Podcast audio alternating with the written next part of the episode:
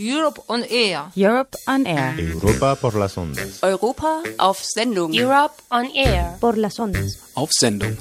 Du, you, yo, ich y Europa. And Europe. Europe on Air.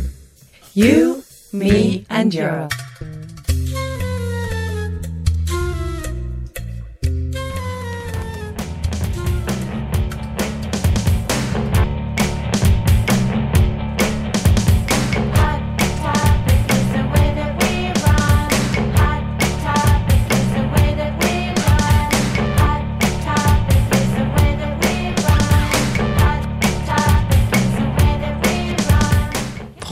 Pro-Choice. Wer hat die Wahl in Europa? Ein Feature der La Radio-Redaktion.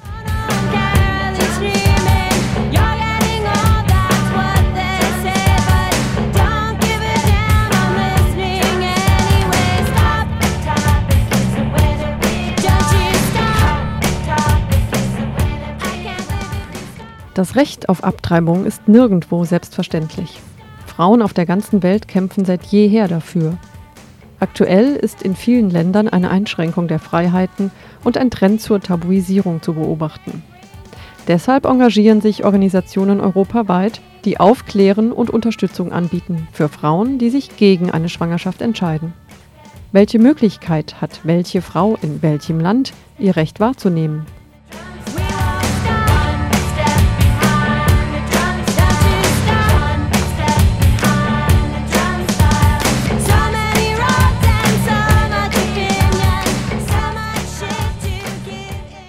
Reproduktive Gesundheit. Das ist das Recht auf Selbstbestimmung über den eigenen Körper und das Recht, äh, dass dieser auch gesund erhalten wird, nicht nur durch eigenes Zutun, sondern auch über soziale äh, Hilfestellungen und Leistungen, die die Gesellschaft zu sichern hat. Dazu gehört aber auch die Aufklärung äh, über alles in dem Zusammenhang. Und insofern ist es ein großer Komplex, der hier angesprochen ist und eigentlich das Innerste eines Menschen berührt. Sarah Diel. Jedes Land hat da eine total spannende Geschichte, weil Abtreibung eben auch so ein hoch ähm, politisiertes Thema ist und eben auch extrem instrumentalisiert wird, gerade von Konservativen. Und ähm, deswegen ist das eigentlich interessant, sich das in jedem Land anzuschauen, wie genau mit dem Thema umgegangen wird. So. Ähm, aber jetzt gerade Polen, Südafrika, da schien mir das einfach sehr offensichtlich. Und was ich auch sehr schön fand daran, war, dass ich eben ein afrikanisches Land und ein europäisches Land vergleichen kann und dann aber gleichzeitig darstellen kann, dass das ähm, Afrikanische, jedenfalls von der Gesetzgebung her, so viel progressiver ist. Und das fand ich eben auch sehr interessant, weil das natürlich auch diese, ja, diese, dieses Klischee einfach ähm, ja, dem widerspricht. Genau.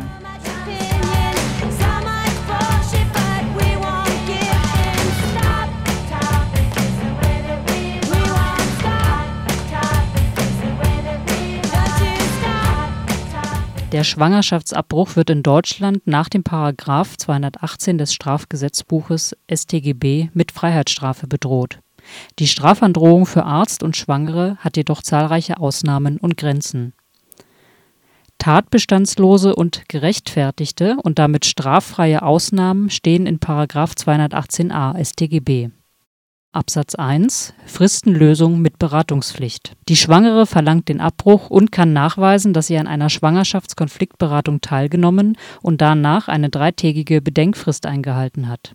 Hier ist der Schwangerschaftsabbruch nur innerhalb der ersten zwölf Wochen nach der Befruchtung, das heißt 14 Wochen gerechnet ab dem ersten Tag der letzten Regelblutung, straffrei Absatz 2 Medizinische Indikation. Es besteht eine Gefahr für das Leben oder die körperliche oder seelische Gesundheit der Schwangeren, welche nur durch einen Schwangerschaftsabbruch abgewendet werden kann.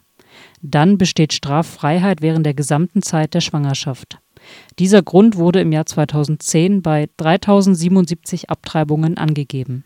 Absatz 3 Kriminogene oder kriminologische Indikation es besteht Grund zu der Annahme, dass die Schwangerschaft Folge einer Vergewaltigung oder einer vergleichbaren Sexualstraftat ist. Auch hier ist der Schwangerschaftsabbruch nur innerhalb der ersten zwölf Wochen zulässig. Dieser Grund wurde im Jahr 2013 bei 24 Schwangerschaftsabbrüchen angegeben. Ich gehe zum ersten Mal mit meiner Mutter zum Frauenarzt. Der will mir gegen die starken Regelschmerzen die Pille verschreiben. Das wäre das Beste gegen die Regelschmerzen und gegen ungewollte Schwangerschaft, meint er. Von eventuellen negativen Nebenwirkungen ist keine Rede. Ich will nicht und meine Mutter auch nicht. Sie meint, das hätte doch wohl noch Zeit bis zum ersten Freund. Wir sind einer Meinung. In der Pubertät bin ich sehr religiös und gehe auch ab und zu in eine katholische Jungschargruppe. Wir schauen uns einen Abtreibungsfilm an. Dass es sich dabei um einen religiös motivierten Propagandafilm gegen Abtreibung handelt, durchschaue ich damals nicht. Stattdessen denke ich, schrecklich, ich werde nie in meinem Leben abtreiben. In der Vertiefungsgruppe Literatur lesen wir Oriana Fallacis Brief an ein nie geborenes Kind. Ich bin überzeugte Abtreibungsgegnerin und diskutiere mit einer Gleichgesinnten aufs heftigste mit einem Jungen, der das Thema differenzierter sieht. Mit 17 habe ich einen richtigen Freund und zum ersten Mal Sex mit einem Mann. Es ist nicht toll, überhaupt nicht, es tut weh. Ich bin wahnsinnig enttäuscht. Das ist es also, wovon die ganze Welt spricht, als ob es das Wichtigste und Geilste im Leben sei. Ich bin fassungslos und kann es einfach nicht glauben.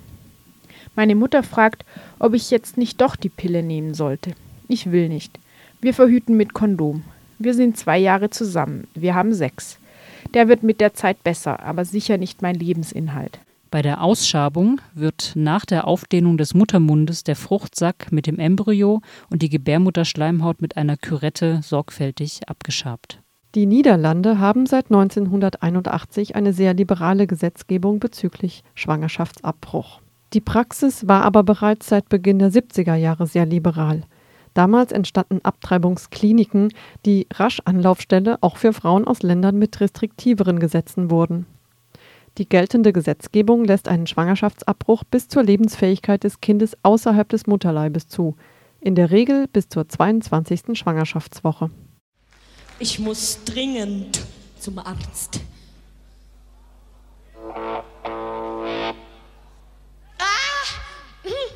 Recht schönen guten Tag, Herr Doktor. So, da bin ich wieder. Ich wollte Sie äh, fragen, wie das mit meinem Froschtest ausgegangen ist. Oh, Hagi. Eine große Überraschung für Sie. Positiv. Oh, was bedeutet das? Sie sind schwanger. Ich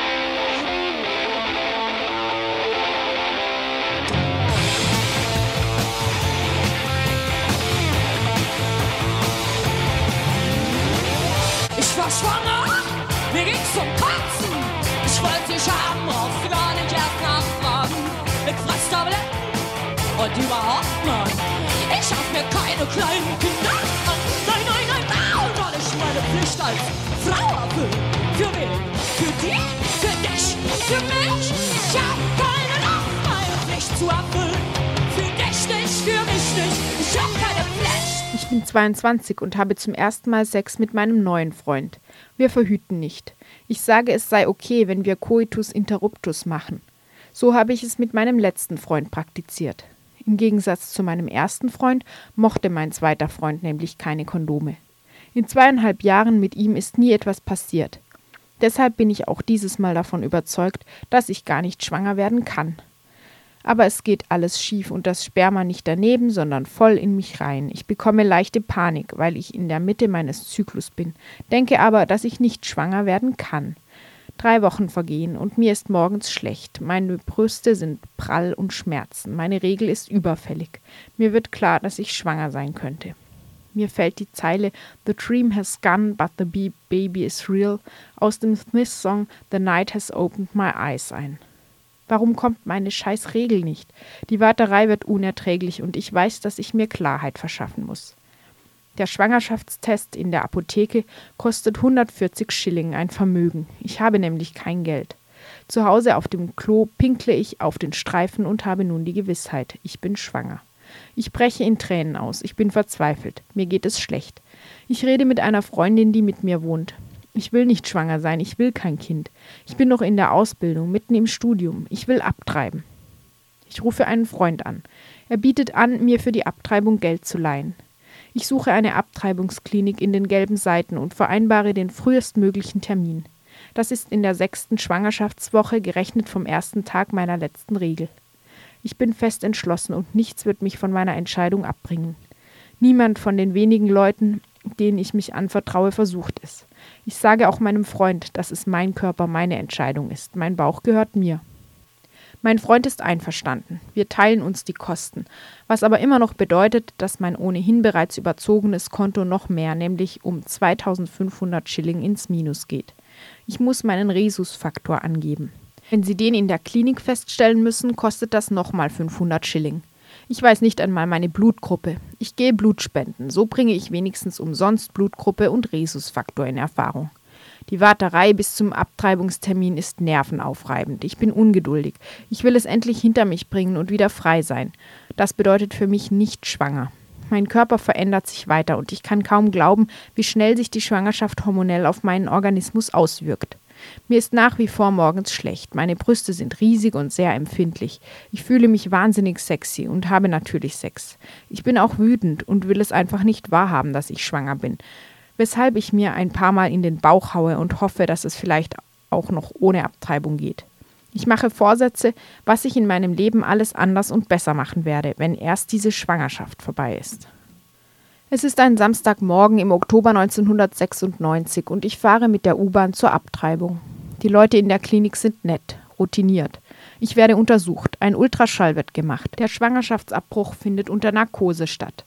Ich bekomme nichts von dem kurzen Eingriff der Absaugung mit. Ich werde geweckt und habe Bauchkrämpfe. Es fühlt sich an wie Regelschmerzen. Meine Freundin holt mich ab. Der Pfleger macht Scherze, ob sie auch einmal zu einer Abtreibung vorbeikommen wird. Ich bin erleichtert. Ich bin frei. Ich spüre, wie schön es ist, am Leben zu sein. Ich weiß, dass ich selbstbestimmt leben will und frei sein. Ich bin dankbar, dass es die Möglichkeit abzutreiben gibt und dass Frauen auf der Straße gegangen ist, um für dieses Recht zu kämpfen. Es ist mein Recht. Ich will am liebsten ausgehen und tanzen. Die Absaugmethode ist mit etwa 70 Prozent die in Deutschland am häufigsten angewandte Methode des Schwangerschaftsabbruchs. Der Muttermund wird mit einer gynäkologischen Kugelzange festgehalten und die Öffnung des Muttermunds mit feinen Metallstiften gedehnt. Dann wird mit einem stumpfen Röhrchen der Fruchtsack mit dem Embryo sowie der Schleimhaut der Gebärmutter abgesaugt. In der zehnten Schwangerschaftswoche ist der menschliche Embryo höchstens 25 mm lang. Der Abbruch mit der Absaugmethode ist unter guten medizinischen Bedingungen mit einer sehr geringen Komplikationsrate verbunden. Sarah Deal. Das Problem dabei ist eben, du hast also eine, du hast einen Eingriff, einen medizinischen Eingriff, der eigentlich als illegal angesehen wird und das gibt aber auch ganz viele Probleme für die Ärzteschaft weil die ähm, zum Beispiel nicht offen sagen dürfen, dass sie Abtreibungen anbieten. Weil das Thema Abtreibung so stigmatisiert ist, auch unter der Ärzteschaft, ist es auch zum Beispiel kein richtiges Thema in der Ausbildung von Ärzten.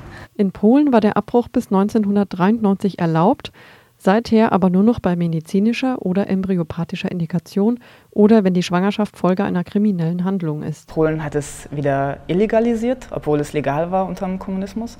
Und Südafrika hat es legalisiert, während es halt äh, unter der Apartheid illegal war. Und deswegen wollte ich einmal schauen, also warum haben zwei verschiedene, eben sich demokratisch nennende Länder Frauenrechte so unterschiedlich behandelt, haben da so einen unterschiedlichen Zugang zu und äh, was macht das mit den Frauen? Also was macht der der diese Beschränkung des Zugangs oder eben auf einmal die Offenheit des Zugangs mit den Frauen, mit Frauenleben. Wenn man eben sieht, was in Polen passiert ist, dann, dann denke ich mir auch manchmal, das ist alles möglich. Ne? Also ähm, ich kann mir, kann mir, vorstellen, was, was es in ähm, Deutschland passieren könnte, ist, dass es halt mehr Politiker gibt, die sagen, wir wollen das nicht mehr über die Länder finanzieren. Also dass auch Frauen, die sehr arm sind, den Schwangerschaftsabbruch nicht mehr finanziert bekommen. Sowas kann ich mir vorstellen, so als ersten Schritt, ähm, um, es, um die Zugänglichkeit wieder zu ähm, also stark einzugrenzen. So. Als es vorbei war, ging's mir zum Kotzen. Jetzt ist es Zeit, endlich mal aufzumatzen. Ich fress Tabletten und überhaupt, Mann. Ich hab mir keine kleinen Kinder an. Nee, nee, nee, kann ich meine Pflicht als Frau erfüllen. Für wen? Für dich? Für dich? Für mich? Ich hab keine Lust, meine Pflicht zu erfüllen.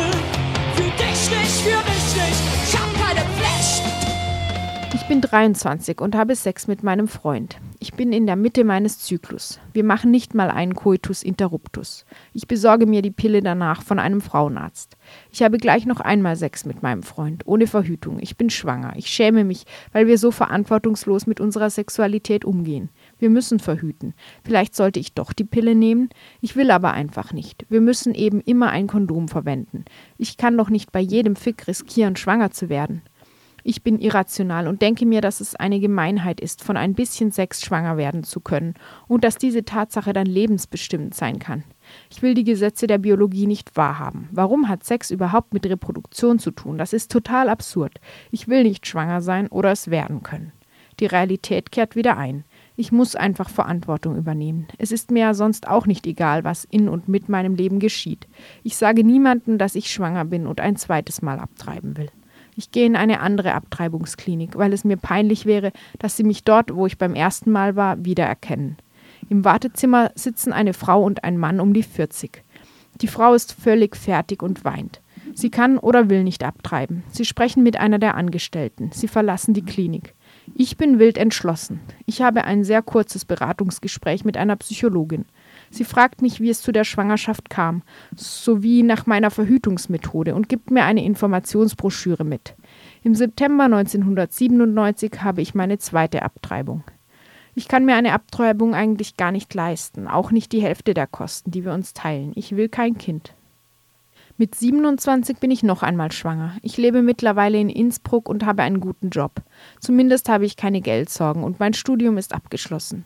Ich habe noch viel vor in meinem Leben. Ich will kein Kind. Ich habe Gewissensbisse. Ich zweifle an meinem Verstand. Es kann doch nicht sein, dass Abtreibung meine Verhütungsmethode ist. Es ist okay abzutreiben, aber es dreimal zu tun? Ich will es niemandem sagen, mit niemandem darüber reden und ich tue es auch nicht. Ich kann nur einen Termin am Wochenende vereinbaren, weil ich unter der Woche arbeite und für die Abtreibung nach Wien fahren muss. Überhaupt ist alles in meinem Leben gerade recht stressig. Aber ich will es so rasch wie möglich hinter mich bringen. In Innsbruck gibt es keine Abtreibungsklinik. In ganz Tirol werden keine Abtreibungen durchgeführt. Ich erinnere mich an ein Gespräch mit einer jungen Turnusärztin. Ich fragte sie, ob man wirklich in ganz Tirol keine Abtreibungen bekommen kann. Sie meinte, dass niemand offiziell Abtreibungen durchführe, es sei denn, es lägen medizinische Gründe vor, die die Gesundheit der Mutter oder des Kindes betreffen.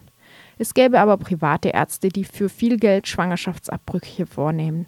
Sie wüsste das, weil manchmal Patientinnen, bei denen etwas schiefgelaufen sei, ins Krankenhaus gebracht würden. Im Sommer 2001 habe ich meine dritte Abtreibung. Ich hoffe inständig, dass es meine letzte ist. Aber ich weiß natürlich auch, dass Hoffen alleine nicht genügt. Also fasse ich wieder gute Vorsätze und nehme mir vor, immer mit Kondom zu verhüten. Überhaupt will ich ein besserer Mensch werden, wenn alles erstmal vorbei ist. Es ist ein schwacher Trost, dass Madonna angeblich mehrere Abtreibungen hatte. Ich kann nicht über meine drei Abtreibungen reden. Ich versuche zumindest offensiver mit dem Thema umzugehen und spreche darüber, einmal abgetrieben zu haben. Es ergibt sich dazu ohnehin nur selten die Gelegenheit, und es sind immer Situationen, in denen ich es nonchalant zugebe, es beiläufig und unbekümmert ins Gespräch einfließen lasse. Ich kann mich aber nicht überwinden zu sagen, dass ich es dreimal getan habe und es eventuell wieder tun würde. Die Frage, ob ich Kinder will oder nicht, ist für mich nach wie vor unbeantwortet. Nur wenige Frauen, die selbst öfter abgetrieben haben, erzähle ich, dass ich drei Abtreibungen hatte. Medikamentöser Abbruch. Mifegyne, die sogenannte Abtreibungspille, blockiert die Wirkung des Gelbkörperhormons Progesteron und führt zur Öffnung des Muttermunds. Etwa zwei Tage später nimmt die Frau ein Prostaglandin, Misoprostol, ein das dazu führt, dass sich die Gebärmutter zusammenzieht und die Gebärmutterschleimhaut mitsamt dem Fruchtsack und dem Embryo ausstößt. Der Vorgang ist vergleichbar mit einem Spontanabort oder einer stärkeren Regelblutung. In Deutschland werden etwa 15 Prozent, in der Schweiz 64 Prozent und in Schweden 80 Prozent der Abbrüche mit dieser Methode durchgeführt. Der geringere Anteil in Deutschland ist unter anderem auf die zeitliche Verzögerung durch Beratungspflicht und Bedenkzeit sowie auf Widerstände der Ärzteschaft zurückzuführen. Marlene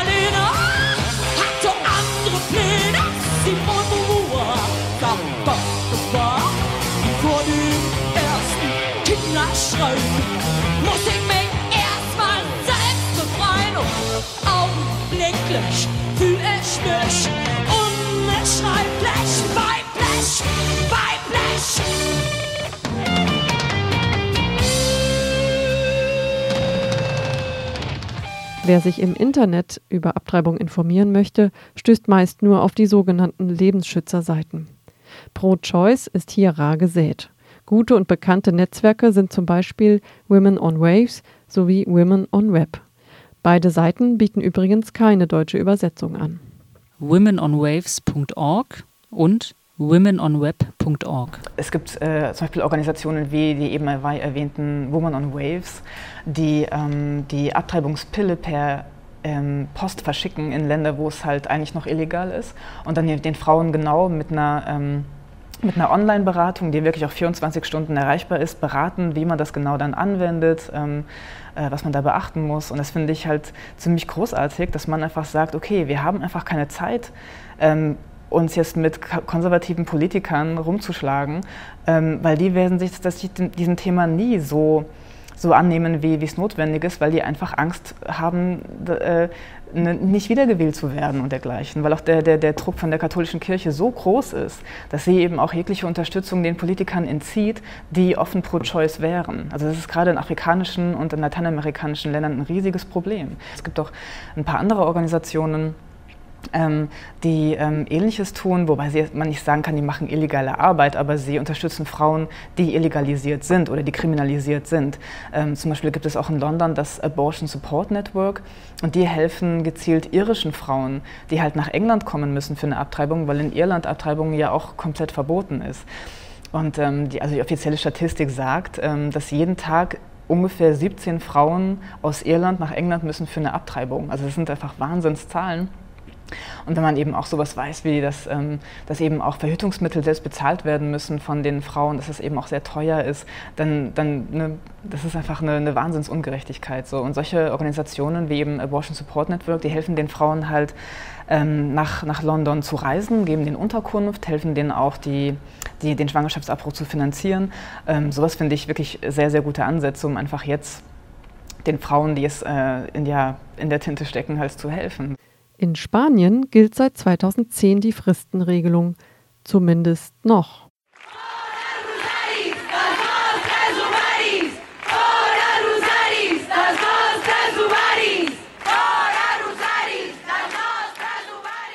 Rosenkränze raus aus unseren Eierstöcken.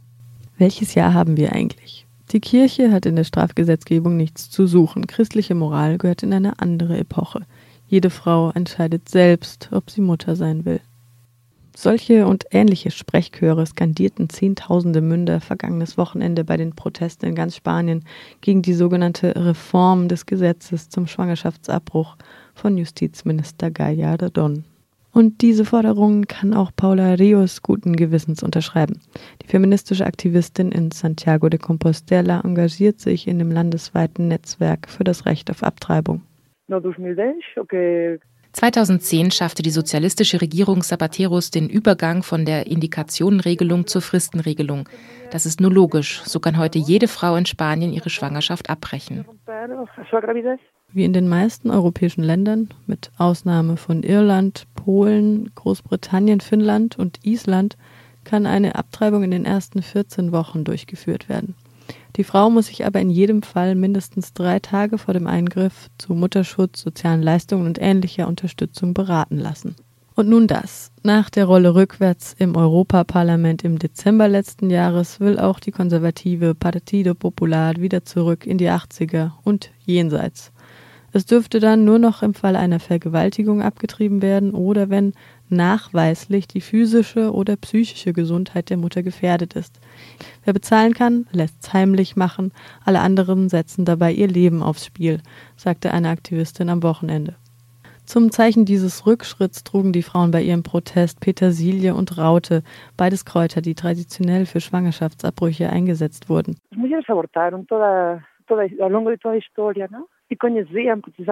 Frauen haben schon immer abgetrieben. Und die sogenannten Hexen kannten genaue Anwendung und Wirkung bestimmter Pflanzen. Wir klagen an, dass dieses Gesetz uns dazu nötigt, die traditionellen Methoden wieder anzuwenden.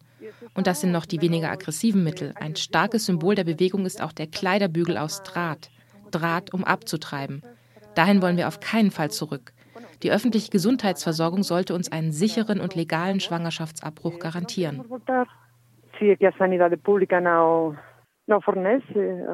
os mecanismos para podermos fazer. Sollte die Reform von Minister Alberto Ruiz Gallardo verabschiedet werden, würden 97 Prozent der Schwangerschaftsabbrüche in Spanien illegal.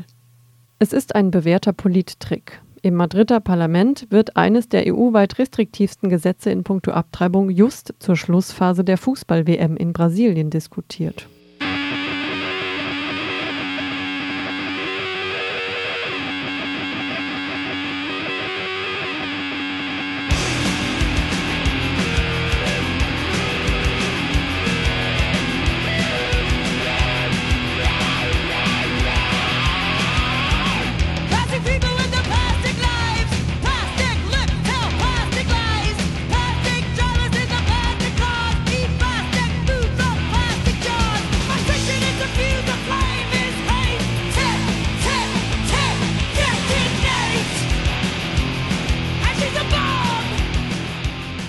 Fehlt es denn den Frauen an Selbstbewusstsein bezüglich ihres eigenen Körpers? In vielen Ländern schon, weil einfach Frauen von vornherein klar gemacht wird, dass sie darauf nicht wirklich ein, Recht haben, sich, also das auszuleben. Also weil einfach ähm, Sexualität in vielen Ländern, äh, ich würde eigentlich fast sagen in allen Ländern auch immer noch ähm, oder freie Auslebung der Sexualität gerade von Frauen auch immer noch mit einem gewissen Stigma einhergeht.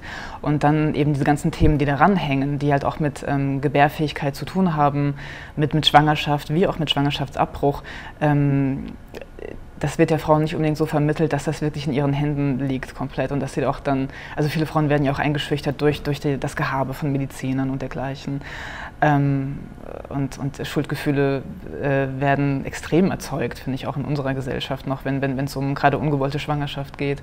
Ähm, und das, das, diszipliniert die Frauen natürlich auch, nicht mehr zu verlangen oder nicht, nicht, nicht mehr zu wagen. Ich muss gestehen, dass ich ja auch schon ähm, wehmütig werde, sozusagen, wenn ich mir irgendwelche Frauengesundheitsbücher aus den 60er Jahren anschaue. Also sogar dann denke ich auch, mein Gott, ähm, das war mal so, so eine coole Zeit, wo Frauen so offen mit dem Thema umgegangen sind und auch wirklich ihre Rechte eingefordert haben. Und, ähm, und das sehe ich heute auch nicht so. Also ich glaube auch wirklich, ist, dass so eine Frauengesundheitsbewegung so ein bisschen abgeflaut ist, das, das finde ich auch, äh, da fehlt was.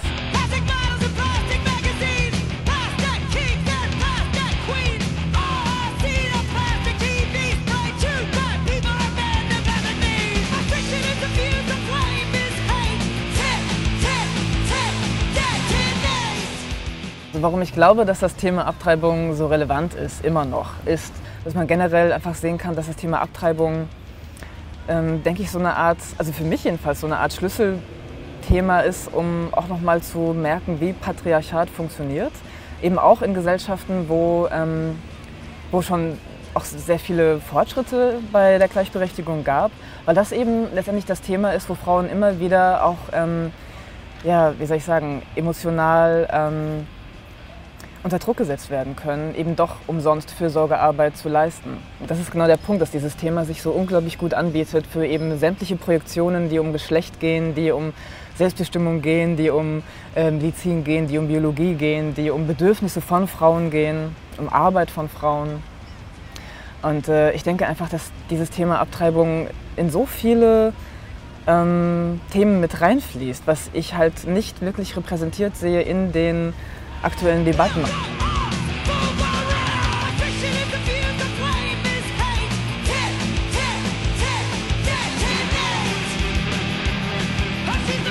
Pro Choice. Wer hat die Wahl in Europa? Ein Feature der La Radio-Redaktion. Nachzuhören unter www.rdl.de. Unser Dank gilt besonders Maike Bischoff für den Spanien-Beitrag und Johanna Wintermantel, die den Erlebnisbericht von Christiane Erharter gelesen hat. Verantwortliche Redakteurinnen Eva Gutensohn und Birgit Huber. Die Europe on Air Kampagne wird finanziert von der Europäischen Union. Verantwortlich für die Inhalte der Sendungen sind einzig die Autorinnen und Produzentinnen. Für die weitere Verwendung der Informationen sind weder die Kommission noch Radio Dreigland verantwortlich.